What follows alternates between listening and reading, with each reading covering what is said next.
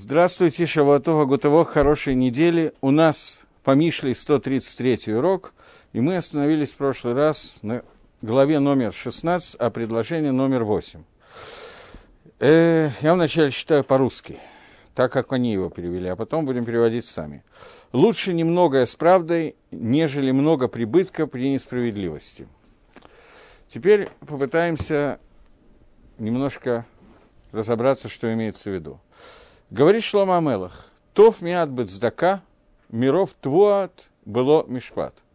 Лучше немного, имеется в виду состояние в дздоке, чем много как урожая, благосостояния без суда, без законного. Э, извините, я не то открыл. Мальбим объясняет этот посук таким образом. Э, момент в этом издании Мальбим находится в одном месте, остальные комментаторы в другом. Мальбим говорит, что это то, что сказано в начале псалма номер 37. Лучше немножечко цадику, чем много для нечестивцев. Э, окей, okay, под... ну давайте, можно сразу же открыть псалом я собирался его позже прочитать в Гаоне, но на самом деле не видно принципиальной разницы, потому что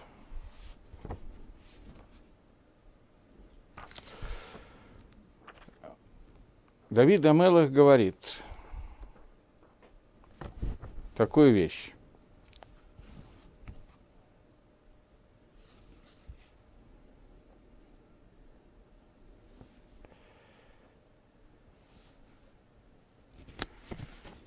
Момент. Э...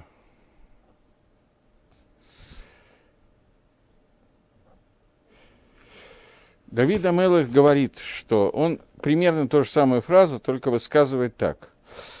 Тов миатлы цадик, мигамон рашоем рабим. Лучше очень немного у праведника, чем очень много, которое есть у Рашоем. Объясняется эта вещь, что сила Рашоем – их нечестивцы, то, что они получают, они тишбарены, это само их э, разламывает, это само их разбивает. В самых цадиким Гашем, а Всевышний, он помогает, он укрепляет, он поддерживает праведников. Потому что то немногое, что есть у праведника, оно мусмах миашем, оно держится, поддерживается Всевышним. Веаров шельраша, а то множество, что есть нечестивца, гашгаха секет лашхито, то Всевышний следит за тем, чтобы это было э, использовано для гашхаты, для истребления. И также относительно денег и покупок и так далее. То немногое, что достигается дздокой, праведностью, оно находится под влиянием Всевышнего, и имеется в виду, что оно будет существовать. Но много твуа, много недостатков, э, много благосостояния, которое получит э, человек без суда, то есть получит не по суду, Гашем приведет к тому, что это приходит, приводит к исчезновению. И это не сдваивается тем, что сказано раньше, что э, раньше посук что говорил Шлома Мелах Мишли, что немножко в страхе перед Всевышним это лучше, самое лучшее, что может быть. Там говорится про он и космо, про то наслаждение, которое человек получает, что то, что добывается посредством страха Всевышнего, у него оно приведет к наслаждению и к нахату, я не знаю, как к счастью, я не знаю, как перевести, и удовольствию. И также, как э, дни бедняка, они плохие, тем не менее, ему лучше этого немного, чем огромный оцер, огромные склады, который получает э, у нечестивцев. И Тов Лев Миштет Амит. Человек, у которого доброе сердце, он постоянно находится в Перу. Что имеется в виду? Что у него всегда находится хорошее расположение духа, и у него как бы ему хорошо. Что не так для Рашоя. Так объясняет Мальбим этот посук. Э, Гаон дает немножечко более подробное объяснение, потом мы сравним и попытаемся как-то сделать секунд, подвести итоги. Гаон Мивильна пишет, что здесь сказано, что есть у человека... Э, здесь сказана такая вещь, что человеку лучше чтобы у него было немного, и он будет этим заниматься в этом мире, и он соберет немножечко достояния и сделает сдаку. Чем когда у человека есть много, э, когда у него, чем это лучше?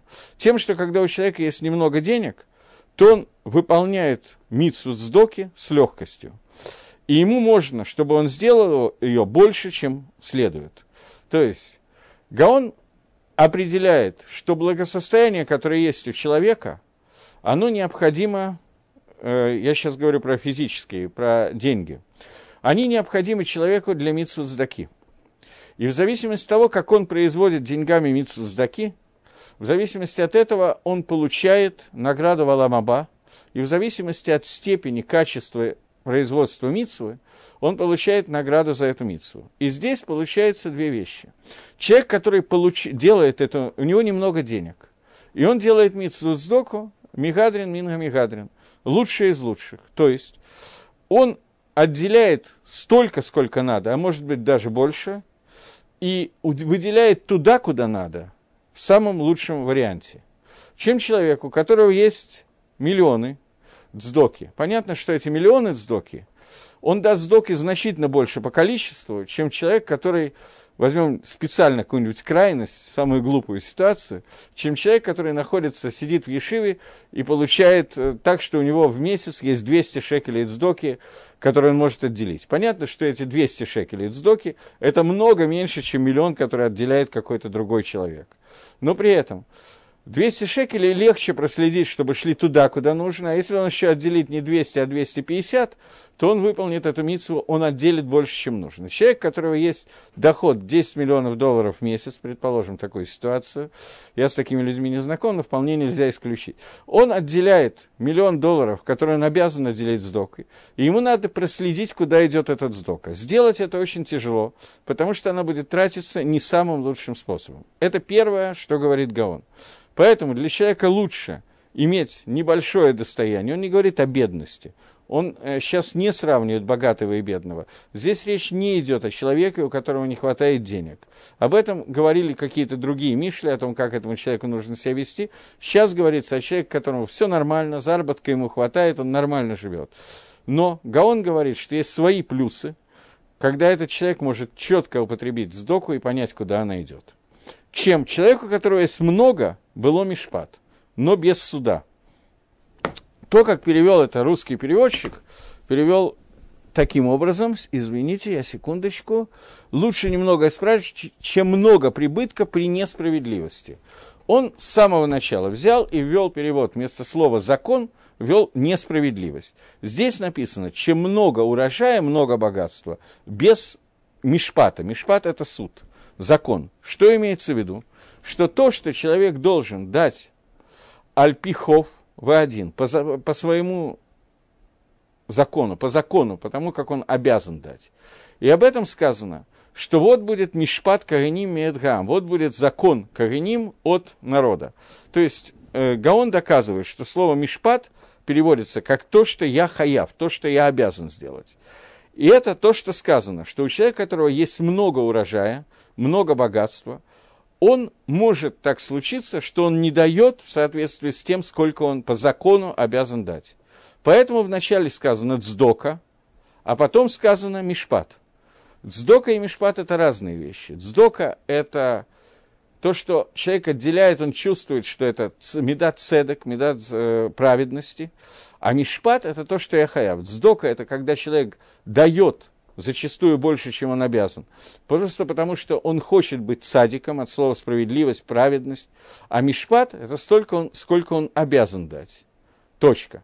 Теперь добавляет Гаон, но потом немножко это обсудим. И то же самое в Торе.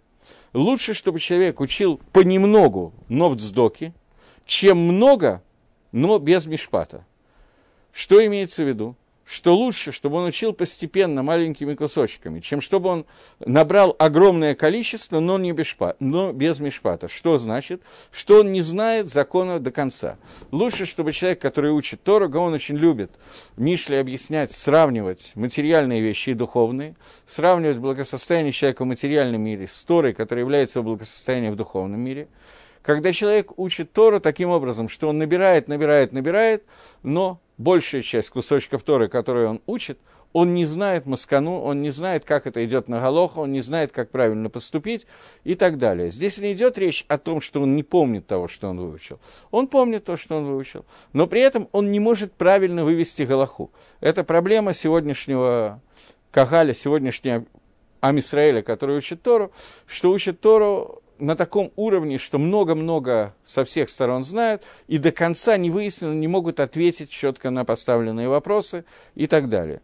Гемора говорит, кто такой Талмит Хахам, кто такой мудрец Торы.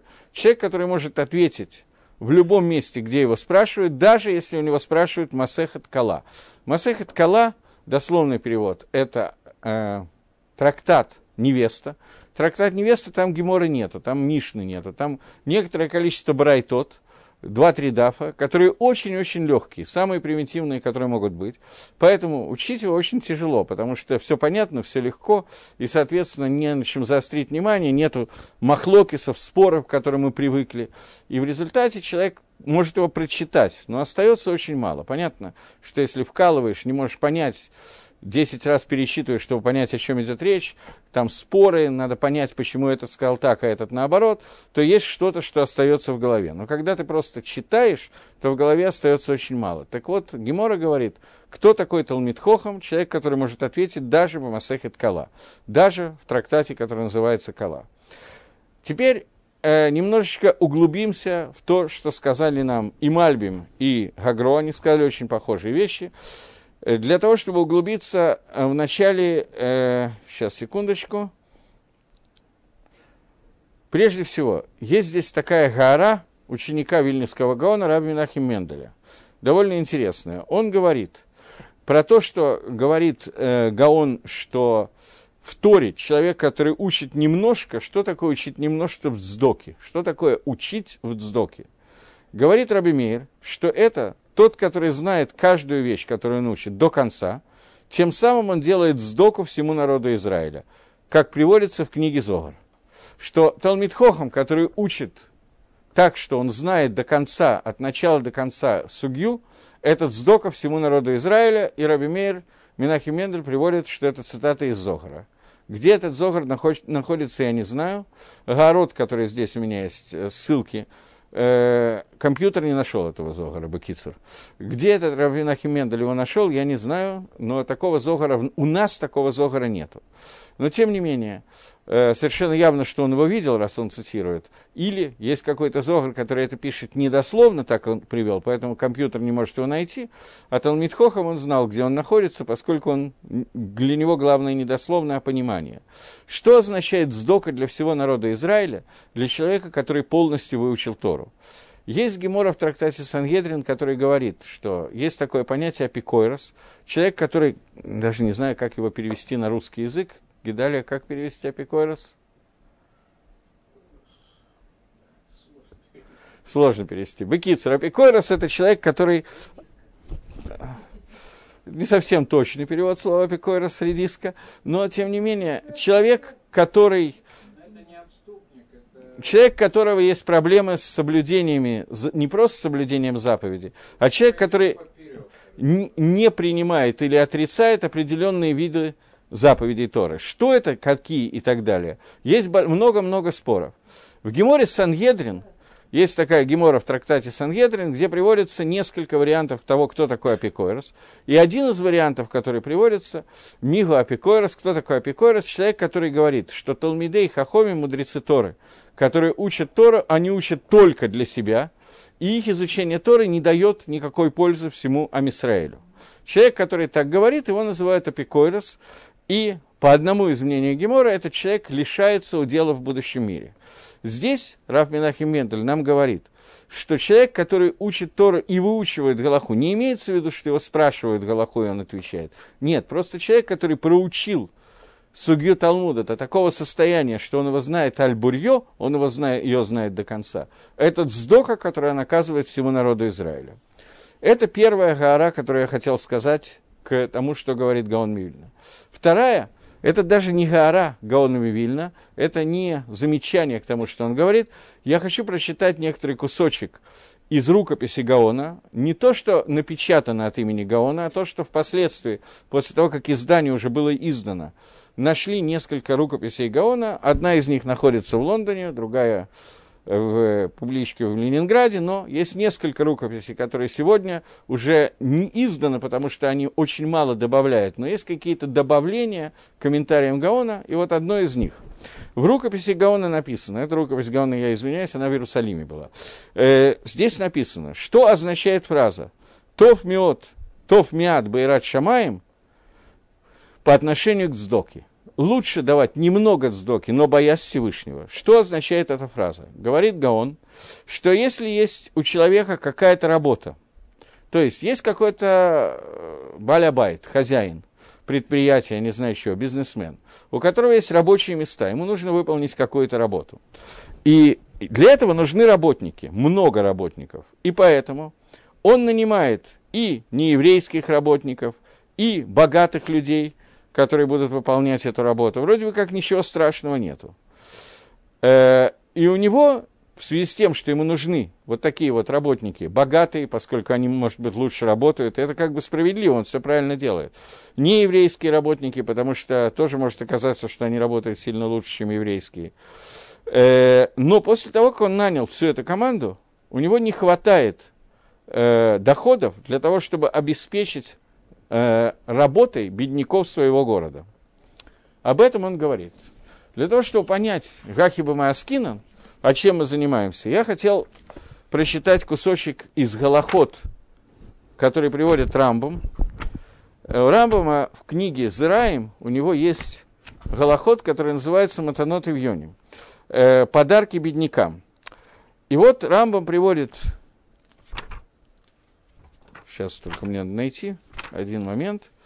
В десятом перике э, он приводит 17, э, 17 Галаха 10 перика. Говорит Рамбом. Установили наши мудрецы, что домочадцы, э, они должны быть... Сейчас. И тамим, э, э, бедняки, сироты, они должны быть у человека в виде вместо аводи, вместо рабов, вместо работников.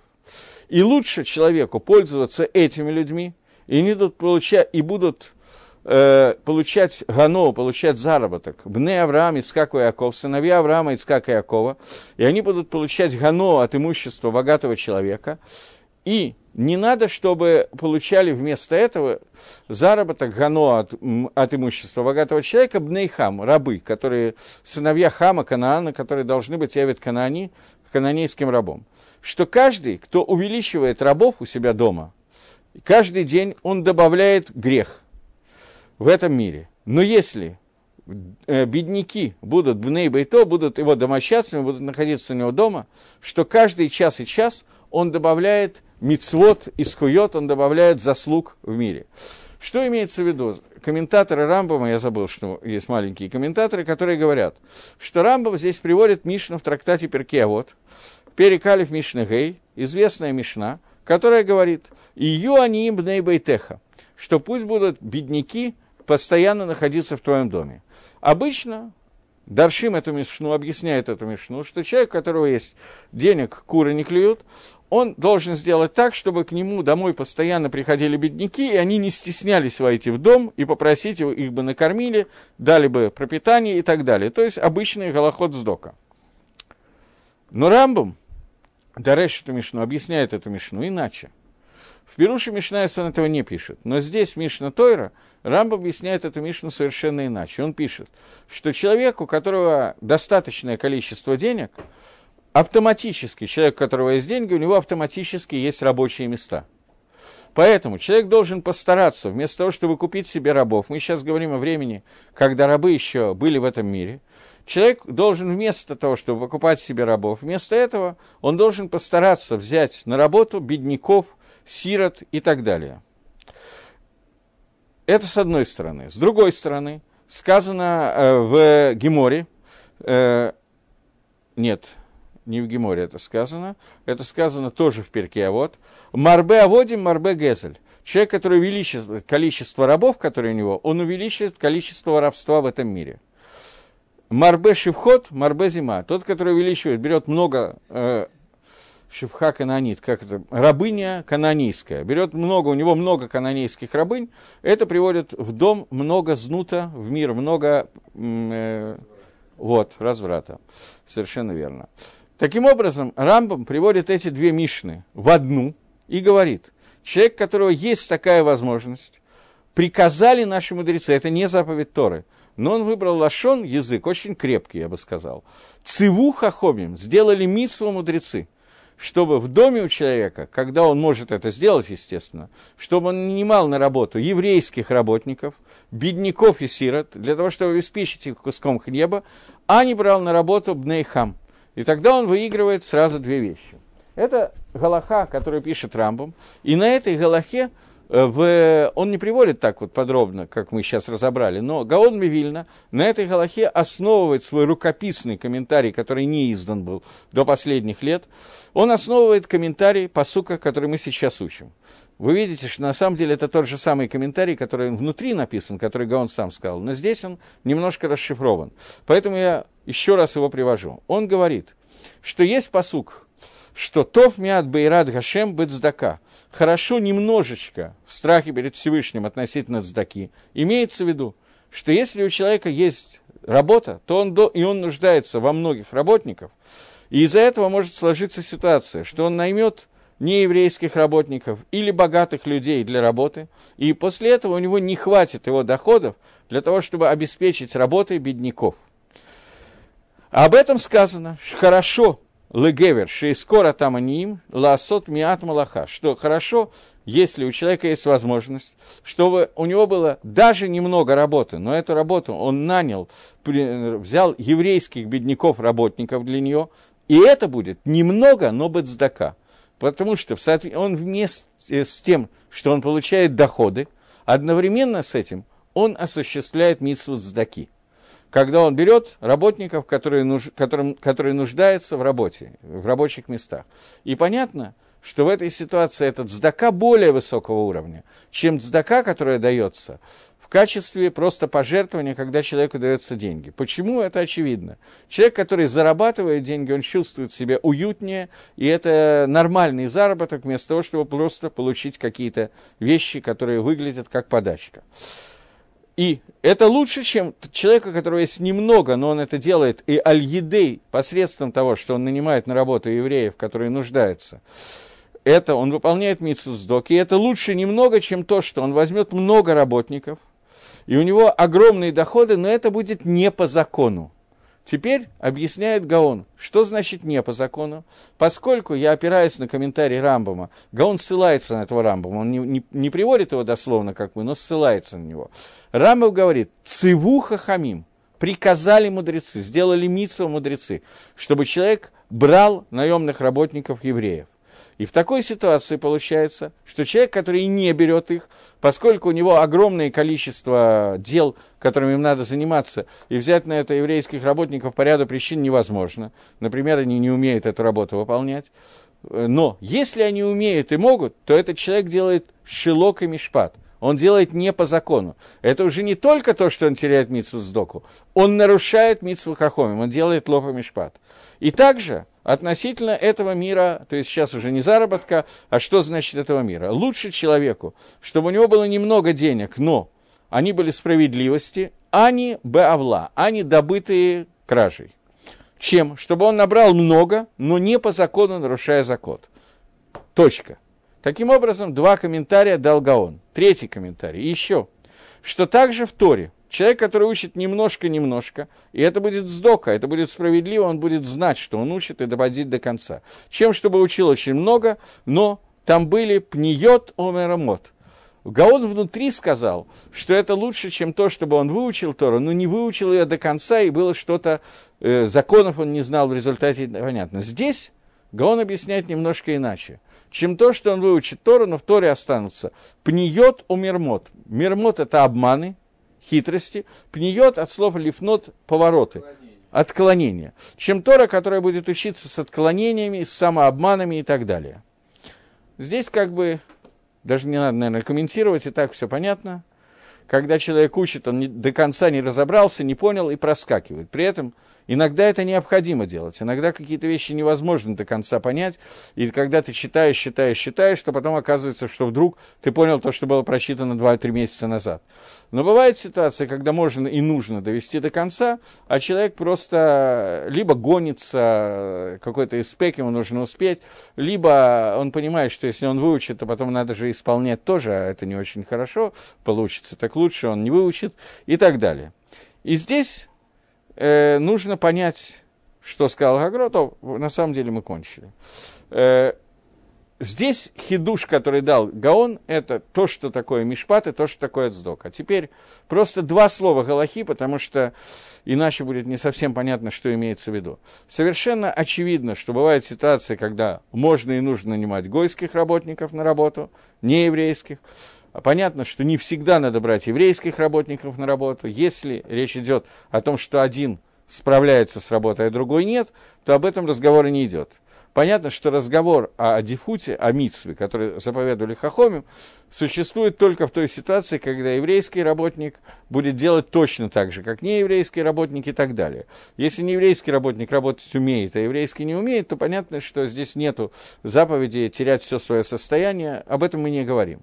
Но при прочих равных условиях существует вопрос. Сейчас давайте для простоты возьмем какую-нибудь такую жизненную ситуацию – есть квартира, в которой кто-нибудь, допустим, из детей решил поиграть в мячик, это бывает регулярно, я проверял, и мячиком разбивает большое стекло. Теперь надо вставлять стекло. Я могу пригласить э, человека еврейской национальности вставить стекло и нееврейской. Я обязан это сделать и пригласить того, кто еврейской национальности, чтобы дать ему парносу, как по сакрамбам, как мы только что читали. Но при условии, что цена одинаковая. Если цена не одинаковая, то здесь существует закон ад штут до шестой части стоимости. Я обязан взять и пригласить еврейского, даже если он берет одну шестую больше, чем тот, который другой, который берет. Я вынужден потерять некоторую сумму денег. Это галоха лемайса – это не в сак Шульханорухе, это как бы малоизвестная галаха, иногда это очень тяжело делать, поскольку как бы очень обидно за одну и ту же работу брать другого человека, который э, требует непонятно почему. В общем, шестая часть – это иногда достаточно приличная сумма. Но это при условии, когда тот, кто берет на работу, это почему-то обычно не говорится, тот, кто берет на работу, он сам не нуждается в деньгах. Если этот человек сам нуждается в деньгах, и для него это существенная потеря заплатить э, на одну шестую больше, то об этом речь не идет. Если для него это тяжелая материальная потеря. Окей? Просто два слова Галахи, мы ей не занимаемся, но чтобы не получилось из Шлома Амелаха, что мы выучили Ло Алиба де Гилхаса не так, как говорит Галаха. Окей. Я думаю, что можно двинуться дальше. С этим посуком более или менее мы разобрались, я только потерял все книжки. Да. Э, говорит следующее предложение. Говорит Шлома Амелах, девятое предложение. Здесь тоже перевод такой достаточно своеобразный, я не знаю, как... Наверное, это все-таки самый лучший перевод, который можно придумать. Сердце человека обдумывает путь справедливости, э, путь свой, а Господь направляет шаг его. Говорит Мальбим, да, я вначале на иврите и свой перевод. Лев Адам и Хашев Дарко, сердце человека будет обдумывать свой путь, в Игашеме Хинсадо, а Всевышний приготавливает шаги. Теперь э, попытаемся разобрать.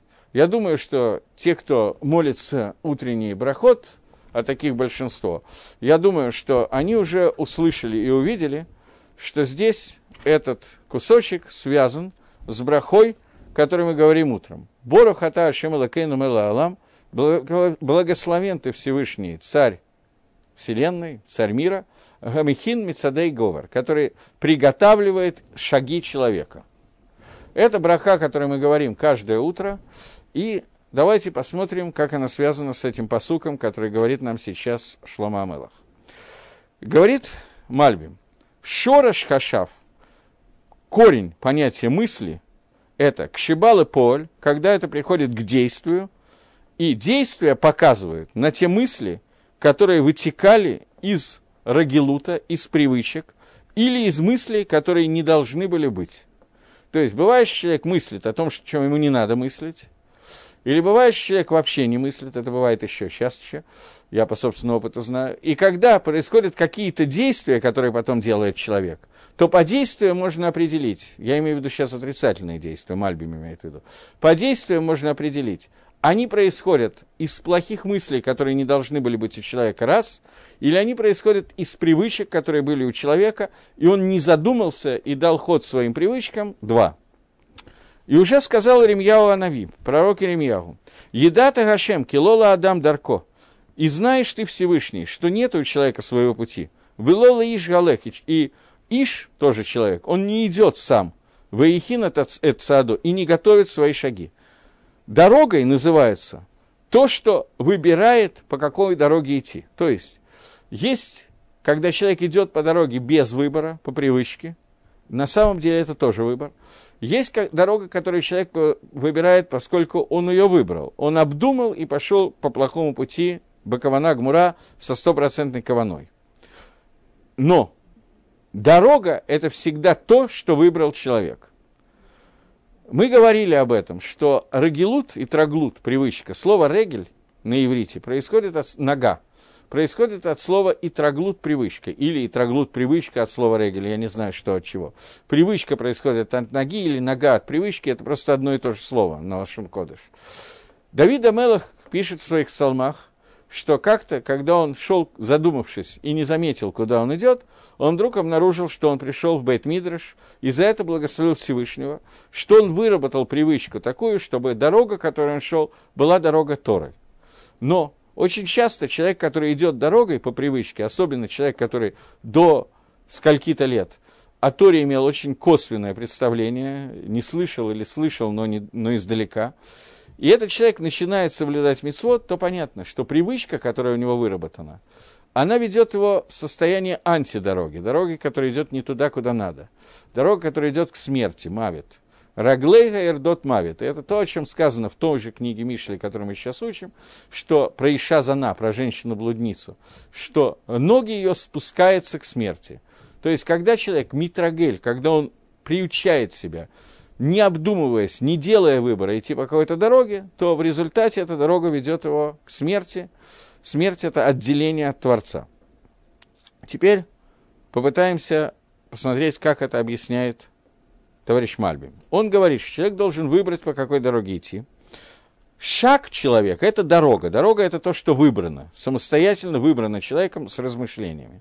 Цаат – шаг – это то, что он шагает своими ногами – несмотря на то, что свобода выбора уже дана человеку, тем не менее, и в Рейхатнуа органы движения человека, которые должны закончить его выбор и привести его к действию, Всевышний включает их собственными силами, говорит Мальбим. Так же, как язык, который вытаскивает наружу, выводит наружу мысли человека в отношении понятия высказывания. Также – человек, который обдумал сердцем, но Всевышний, он отвечает этим языком и этими ногами, которые заканчивают мысли в действии, которое, мы, которое человек выбрал. И после того, как у человека он не идет сам, и не выбирает, и не готовит сам шаги, но то, что шаги, они происходят, они находятся в руках Всевышнего, если так, то Адам сам не от, не от самого человека зависит его путь. Потому что может быть, что будет какая-то мане, какой-то мане, что-то, что препятствует движению, если этого не захочет Творец. И Творец не одобряет, решает почему-то не пускать человека по этой дороге. И это то, о чем сказано в псалме. Вот в этом месте я хотел открыть псалом. Э, в 37-м псалме, я потом к нему вернусь. «Миашем мицедей говор» от Всевышнего шага челове, шаги человеческие, каныну приготовлены, выдарко их поц, и путь его захочет Творец, ки и фоль лоэталь, и то, что он будет делать, не будет забрано. Что после того, как шаги, они принадлежат человеку, в Гибор Гемешем, и они исходят от Всевышнего, Гашем Хафез Дарко. То есть, когда у человека получается сделать шаги по тому пути, который он выбрал, то это означает, что Ашему захотелось его направить по этой дороге. И также, что обычный выбор дороги, она, он находится у человека, но чем, тем не менее Всевышний может сделать какой-то икув, какое-то препятствие и не пустить ее по этой дороге, если он это захочет. И когда он видит садика, и когда ты видишь праведника, который падает, потому что ноги его не могут стоять и идти по той дороге, которую он выбрал, знай, что это происходит, потому что э, Гашем Сомех Едо. Всевышний так положил свою руку, так захотел. И он мешает этим действиям для того, чтобы они произошли, и по какой-то причине эта помеха является добром в глазах Всевышнего. И теперь нам надо попытаться это разобрать. И говорит Мальбим еще один кусочек маленький, что сердце человека, оно э, думает, оно решает. Человек думает, какие-то ищет какие-то советы, э, билсера йод альдарко, которые могут не годиться или годиться к его пути. И ты должен знать, что Всевышний готовит эти шаги, и без того, чтобы он их приготовил, никакого движения человека не произойдет. Пока не совсем понятно, что сказано, я специально прочитал так, как написано. Я думаю, мы прочитаем сейчас э, маленький кусочек Гагро, здесь очень короткий Гаон Мивильна, и потом попытаемся разобраться, что имеется в виду. Гаон более четко объясняет позицию, и в принципе он не халек на, на Мальбима, здесь он объясняет то же самое. Говорит Гаон, есть у человека два сейхеля, два разума, два направления разума. Сейхель Махшова, Сейхель Шельмасе. Разум, связанный с мыслями, и разум, связанный с действиями. Махшова, то, что он раздумывает, она находится в руках у человека. И человек должен постоянно думать о правильном пути, по которому ему надо идти. То есть, о чем думает человек, это зависит от человека – не то, что Всевышний посылает мне мысли, и я начинаю думать какие-то гнусности, потому что этого захотел Хашем. Нет. В мыслях человек абсолютно свободен, и он сам выбирает себе мысли и размышления, и решения пути своего и так далее. Э... Сейчас, секундочку. И, и человек должен постоянно раздумывать, по какому пути ему идти – Потому что если случается какой-то авон, какой-то грех, какое-то препятствие, он должен убрать это препятствие и не идти больше в этом направлении. И должен просить от Всевышнего, чтобы Всевышний помог ему направить правильно свои шаги. Потому что от Гашема шаги человека, то есть то, чтобы Всевышний спас его от всего зла и от всех препятствий, которые могут попасться на дороге. Имеется в виду, что человек полностью в его власти находится выбрать правильный путь. Выбор делает сам человек, мысли решает сам человек, но действие, в действии иногда появляется, что Всевышний мешает ему, а иногда Всевышний помогает ему идти каким-то путем. И это сказано, что Всевышний готовит его шаги. Человек должен думать, как делать, но Всевышний помогает делать мецвод. И это то, что сказано, что в сердце человек должен продумать свою работу и как делать, но само действие возможно только когда Всевышний готовит эти шаги и делает эти шаги правильными. Таким образом, и Мальбим, и Гаон говорит одно и то же, что есть свобода выбора общего пути человека, и есть конкретные частные вещи, которые иногда очень трудно сделать, поскольку сам путь все время зависит от Творца. То, что мы молимся каждый день, и говорим броху, Шергихин Мисадей Гавер, благословляем Всевышнего и просим приготовить нам правильные шаги.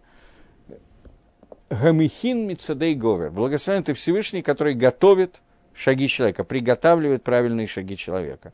Это связано с тем, что после того, как человек сделал свободу выбора, я думаю, что каждый человек это в себе, у себя встречал регулярно и систематически, после того, как человек приготовил и сделал себе путь, в общем, правильный, и сделал свободу выбора, после этого, внутри этого пути, существует огромное количество деталей, и каждая деталь зависит от Всевышнего.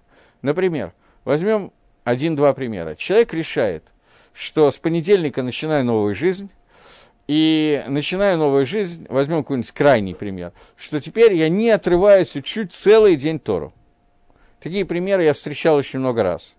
Он приходит в Бет Мидраш и начинает учить Тору. Обычно хватает на один-два дня, но тоже не полностью. Почему это происходит? Потому что начинаются какие-то препятствия. Препятствия могут быть самые разные, на самом разном уровне. Это препятствие может поставить, поскольку Ецергора любит, чтобы мы учили Тора, примерно, не знаю, мне трудно сравнить с чем, я хотел сказать примерно так, так как я люблю прыгать с парашюта, я ни разу не прыгал. Но думаю, что мне понравится прыгать с парашюта больше, чем Ецергора, чтобы еврей учил Тору. Поэтому, когда человек приходит в Бейт Мидраш и решает, что он начинает новую жизнь, и он становится Талмитхохом и будет учиться, то препятствие, которое мож, может поставить Гашем, я сейчас имею в виду э, Сотан, я имею в виду объективные препятствия, они могут быть самые разные. Например, на завтра он получает телефон от мамы, что кто-то заболел, заболел, заболел настолько, что нужна твоя помощь, надо немедленно приехать. Я говорю сейчас про объективные вещи. И нужно тут же приехать, действительно нужно. Но человек выбрал для себя путь изучения Торы. Но как он пойдет по этому пути, как Всевышний приготовит каждый его шаг – это зависит от Творца. Поэтому говорит Шлома Амелах, что после того, как сердцем человек выбирает правильный путь, он должен молиться, чтобы по этому правильному пути Всевышний его вел. Пока человек этого сам не выбрал, понятно, что ничего не получится, поскольку свобода выбора, она находится в руках человека. А Кодыш Баругу зафиксировал этот мир таким образом, что каждый из нас должен постоянно находиться в состоянии выбора. И надо постоянно выбирать, и каждый день разное. Но после того, как выбор сделан, и путь, по которому человек идет, уже определен, каждый шаг нуждается в помощи Всевышнего. И если нет этого направления каждого шага от Всевышнего, то начинается проблема, и совершенно невозможно жить. Поэтому здесь мы должны понять, что это все равно остается в руках у Всевышнего. И здесь иногда возникает ситуация, что Всевышний лишает, вроде как, лишает человека свободы выбора. Это, безусловно, не так. На нашем красивом арамейском языке это звучит, что нужна сиюта дышмая, нужна помощь от Всевышнего. А в Лашоне, Дгилем, то, как говорит псалом Давид Амелах, то, как говорит автор Сидура, Аншейк Неса Дагдала, составивший эту броху, то, как говорит Шлома Амелах, это означает, что человек должен молиться и просить Всевышнего, чтобы он направлял шаги, и чтобы эти шаги были направлены в соответствии с правильным выбором. Мальбим говорит о том, что иногда складывается ситуация, что мы видим, что человек вроде как идет по очень правильному пути. Он выбрал путь идеальный, который может быть и он спотыкается, и он падает. Что это означает? Это означает, что Всевышний по той или иной причине, мы никогда не можем знать какой, не поддерживает этот путь. Поэтому любое действие, которое мы делаем в этом мире, оно нуждается в постоянной тфиле, в постоянной молитве, и без молитвы ничего не получится, поскольку без того, чтобы Всевышний направил шаги, ничего не произойдет. Те, бывает ситуация ровно обратная, и думаю, что большая часть Балайт Шуф – людей, которые решили, решились на такой поступок и сделали шоу, они могут увидеть спустя какое-то время, оглянувшись назад, что получилась какая-то совершенно непонятная помощь Всевышнего, и Всевышний делал такие идеальные условия для человека, который решился сделать шоу, и поставил его, ну, более идеального ничего придумать было, было бы невозможно на первый взгляд. И это иногда бросается в глаза на самых, по самым, ну, самых разных ситуациях. Я думаю, что если бы я с самого начала, когда захотел, попал бы в Израиль, то никакой чу я бы не сделал, и никакое бы вообще изучение Торы никак бы не получилось. Но поскольку Акодыш Брагу решил иначе, то он направлял шаги и строил жизнь таким образом, что это очень помогало во многих вопросах. Я про себя могу сказать. Я слышал это от разных людей в разных вариантах, в общем, то же самое. Теперь посмотрим, как говорит то же самое Давид Амелах в псалмах. В 37-м псалме, 23 предложение, посук говорит Давид Амелах. «Михашем мецадей говер, каненува дарко их поц». От Всевышнего шаги человека приготовленные, и путь его будет от слова хафет желать, возжелан, я не знаю, как лучше перевести, что желанный. Э, говорит Мальбим, я на самом деле, здесь есть Мальбим и Радак. Ну, начнем с Мальбима, он более интересный, начнем с Мальбима. Мальбим говорит, Здесь объяснена такая вещь, что так, если ты увидишь, что человек, который уверен во Всевышнем, Ботеях Башем, верит в Творца и надеется на него, и использует меру, которая называется бетахон уверенности во Всевышнего, и тем не менее он иногда падает со своей мадреги. Падает не потому, что он споткнулся и хряпнулся носом, а потому что он упал со того уровня, до которого он уже добрался, и упал и стал на более, на меньшем уровне, чем он был. Это тоже Гашгаха Всевышнего, это тоже влияние Всевышнего, и ты должен знать, что это сделано летовато, что это сделано для добра этому человеку. Что после того, как Всевышний устанавливает шаги человека и приготавливает их, то Дарко их пост, то дорога этого человека будет желанна, как мне сказали. Имеется в виду, что между дорогой, по которому идет человек, э, есть многие вещи, которые устанавливает Всевышний. Что Всевышний выбирает перед ним дорогу, которую он хочет. И также шаг, который делает человек по этой дороге, он тоже от Всевышнего. То есть есть две сиюты дешмая. Первая помощь Всевышнего в, своб... в, выбор... в выбирании дороги, но здесь есть свобода выбора. Но Всевышний помогает выбрать правильный путь. И об этом сказано у Иеремьягу. Килола Адам Дарковы, Лола Иш Галех, что нету у человека, у человека не может сам найти дорогу, и человек не может по ней идти. И шаги его выбирает Творец. Что между целью, которой идет человек, и между самим понятием ходьбы, пути, о котором он идет, находится иштадлут, находится усилие. То есть человек определяет себе цель, по которой он стремится, к которой он идет он начинает двигаться к этой цели. Допустим, что эта цель самая идеальная, цель достижения Аламабад, цель достижения близости ко Всевышнему, цель понимания Торы и так далее. Человек определил себе цель и начинает идти по этой дороге. Дорог, как мы понимаем, к достижению этой цели, есть не одна, а несколько. Это очевидно, что есть разные дороги. Возьмем самый простой пример, самый глупый, который мне приходит в голову, его и возьмем. Человек может пойти в Ешиву такую-то и в Ешиву секую-то. Это уже две дороги, которые вроде бы как выглядят как одна, но совершенно не очевидно. Здесь уже в этом вопросе начинается помощь Всевышнего. Первое. Но это помощь на самом таком общем уровне. Следующее Сиота Дешмая – это Мицадей Гевер, это шаги человека. Внутри, находясь уже внутри Лимут Тойры, у человека есть разные шаги, которые он делает, и они зависят от того, как выберет Всевышний, но безусловно, базируется на его свободе выбора, но действие исходит от Творца. И если ты видишь, что человек выбрал, сделал попытку и вдруг упал и оказался на уровень ниже, чем раньше, то ты должен знать, что никогда никто из нас не может понять, почему это было нужно Всевышнему, но это происходит от Творца. То есть Хакодыш Барагу решил, мы сейчас говорим о человеке, который идет по нужному пути и по пути истины. Тем не менее, Всевышний иногда его опрокидывает, роняет, делает подножку.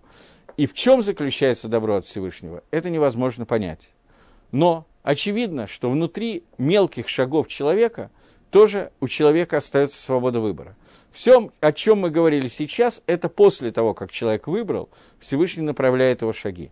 Но человек может выбрать обратный выбор, и тогда его шаги тоже будут совершенно другими и неправильными. И тут Хакодыш Барагу тоже направляет его шаги. В неправильном пути тоже есть влияние Всевышнего внутри шагов, которые делает человек. Это то, о чем сказано в Геморе, «Бедерих шебанадам рацелалехет мавиимато», той дор... малихимато, по той дороге, по которой человек хочет идти, по этой дороге его ведут. Но здесь есть небольшая разница, а именно – Человек, который хочет делать мицву, мессиимло, ему помогают. Человек, который хочет делать авейру, лома фриимбаедо, не мешают ему. То есть человек, который выбирает путь ра, путь зла, путь, который ведет внутри книги Мишли к Ишазана, в направлении к женщине-блуднице, к Ецаргаре, в этом случае Акодыш Барагу направляет его шаги тем, что он ему мало мешает. Какие-то помехи он может поставить на его пути, но в принципе, если человек выбрал зло, то Акодыш Барагу ему не мешает в этом свобода выбора. Человек, который выбрал э, добро, вот здесь Всевышний направляет его шаги, и это направление не всегда нам понятно, как говорит Мальбин. Гаон сказал, мы уже обсудили чего. Окей? Я думаю, что можно следующий посук более или менее понятно. Следующий посук говорит, какой посук, десятый, да?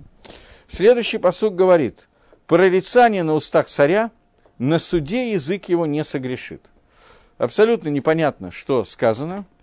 И начнем с Мальбима, который говорит, момент, Мальбим говорит, кесам аль-сифтей мелах, Кесом это может быть колдовство на Лашона Кодыши, но, наверное, самый лучший перевод здесь это именно прорицание, гадание на устах царя.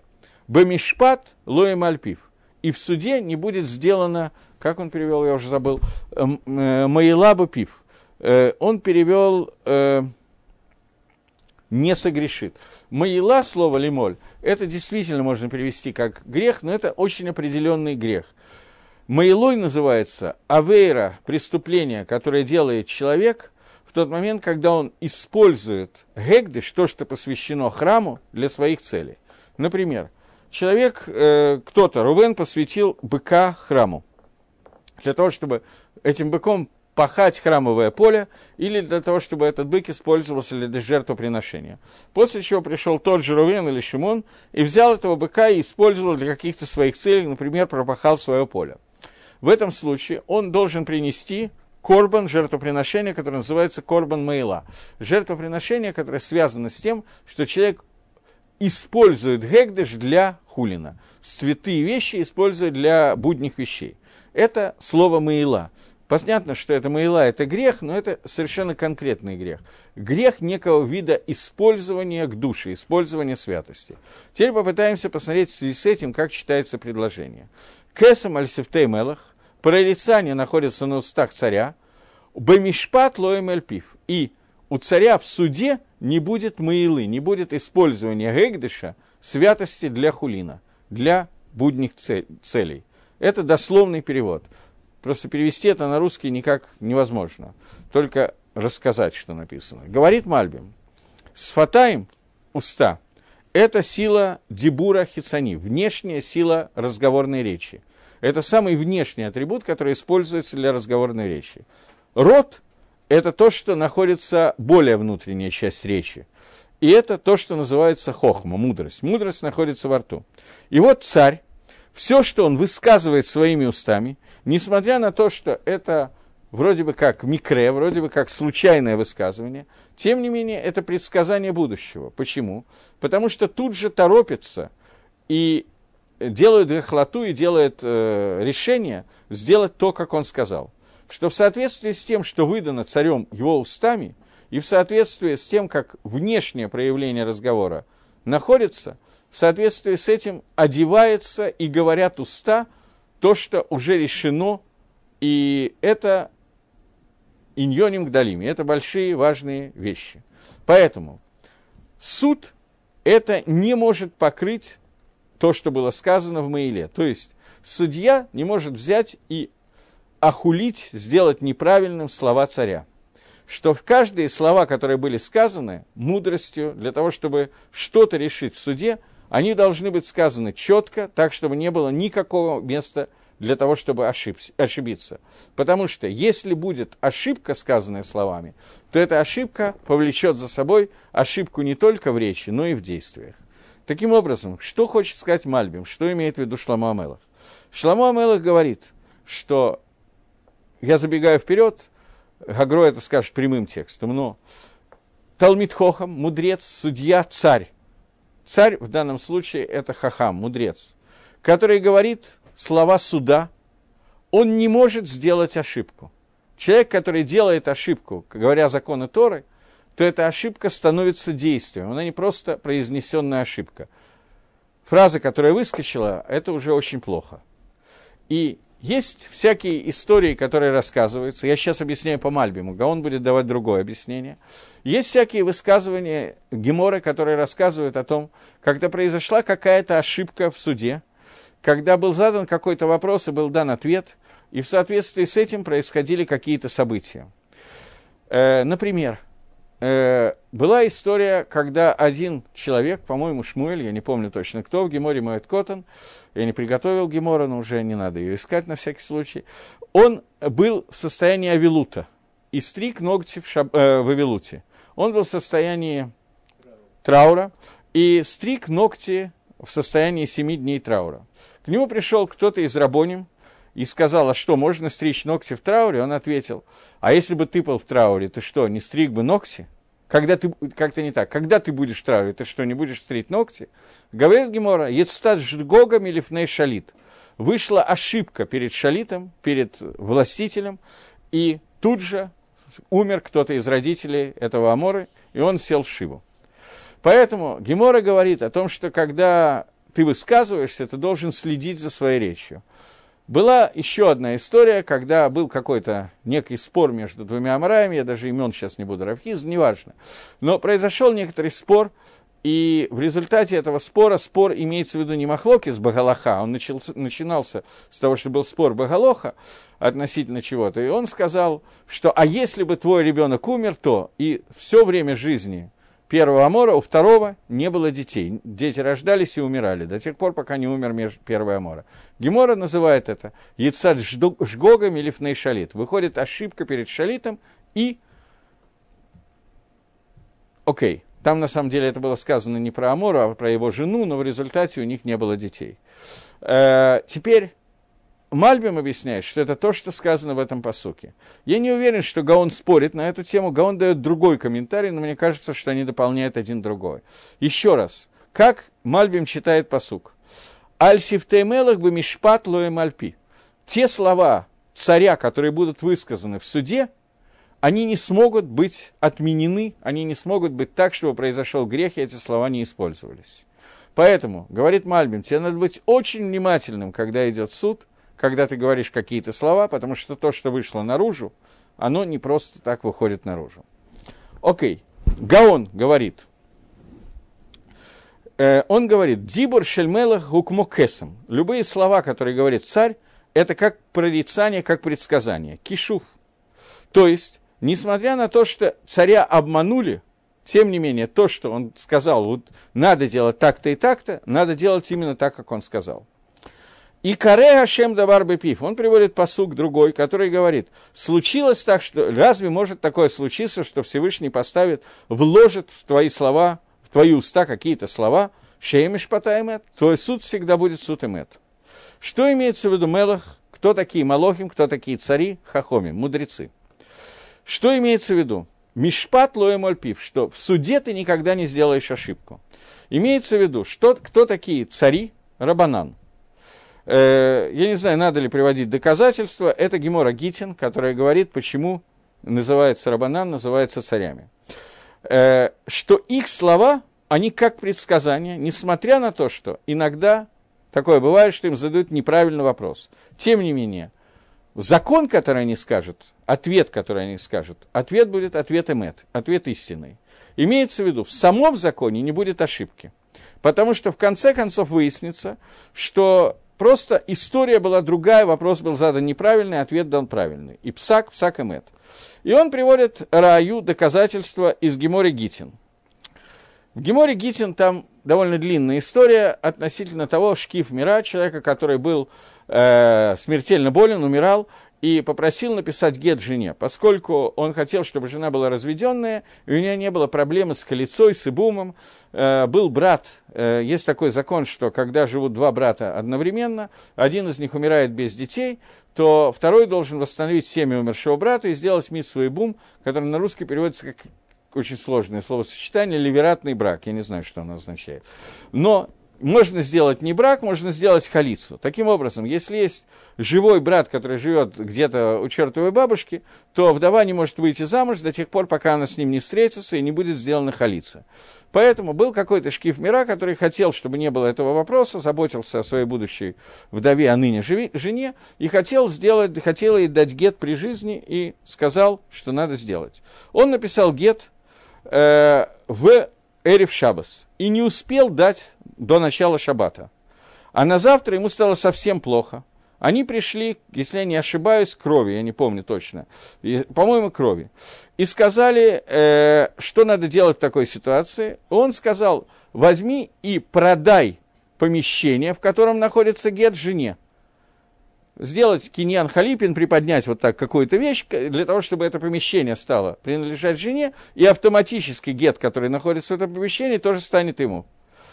Э, он пошел и сделал киньян другим способом, открыл и закрыл дверь. Сказал Рафилиш, Рови, да, это Рова был, разве можно такое сделать? Ведь то, что покупает жена, покупает муж. Муж не может продать жене свое имущество и сделать так, чтобы она стала его, для этого надо целую, целую процедуру проводить. Потому что э, после того, как женщина вышла замуж, есть фраза такая, есть закон. Маша кантайша кантабаль. То, что купила жена, купил муж. Рова попросту сделал ошибку, он сказал неправильную галаху. Ихсев, Рова застеснялся, что он неправильно сказал. Бесов Иглаймил Тедару Сагави. Потом выяснилось, что она не была женой, она была обрученной. Обрученная, то есть обрученной тоже надо давать гет, но обрученная, нету правила, что то, что канта иша, канабаль, то, что приобретела, приобрела жена, приобрел муж, у обрученной другой закон, их имущество еще раздельное. Поэтому можно было спокойно сделать этот киньян, но Рова не знал, что она была обрученная, но говорит Гемора, что Гакодыш Барагу вкладывает правильный псак в уста мудрецов, и Рова по случайности, в кавычках случайности, дал правильный псак. Таким образом, Гагро учит – Лихойра, на первый взгляд, наоборот, Мальбиму этот посук, и говорит, что то, что говорят Малахим, то, что выходит из уст царей, то есть Рабоном, там всегда, даже если ситуация была не совсем так, как они поняли, тем не менее, псак останется верным псаком. То есть, на самом деле, мне кажется, что никакого махлокиса между Мальбимом и Агрой нету. Оба пшата абсолютно соотносятся один с другим. Бывает ситуация, что Акодыш Барагу вкладывает в Старобоним – слова для того, чтобы они, не, несмотря на ошибку, псак оказался верным, чтобы не было ошибки в Галахе. И бывает ситуация, которая говорит Мальбим о том, что не про псагдин, не когда спрашивают тебя Галоха Майса, а что человек должен быть очень аккуратным в своих высказываниях, потому что есть еще один посук, который говорит «Брис крутаба с фатейгом», закон, э, брис это завет, заключен с вашими устами. То, что человек происходит, произносит своими устами, оно имеет обыкновение случаться. Поэтому человек должен следить за тем, чтобы некоторые вещи не говорить. Время мое уже истекло несколько минут назад, я извиняюсь за задержку. Шиво Атофа Гутывох, и мы начинаем в следующий раз с одиннадцатого предложения. Спасибо за внимание. До следующего Йом решено.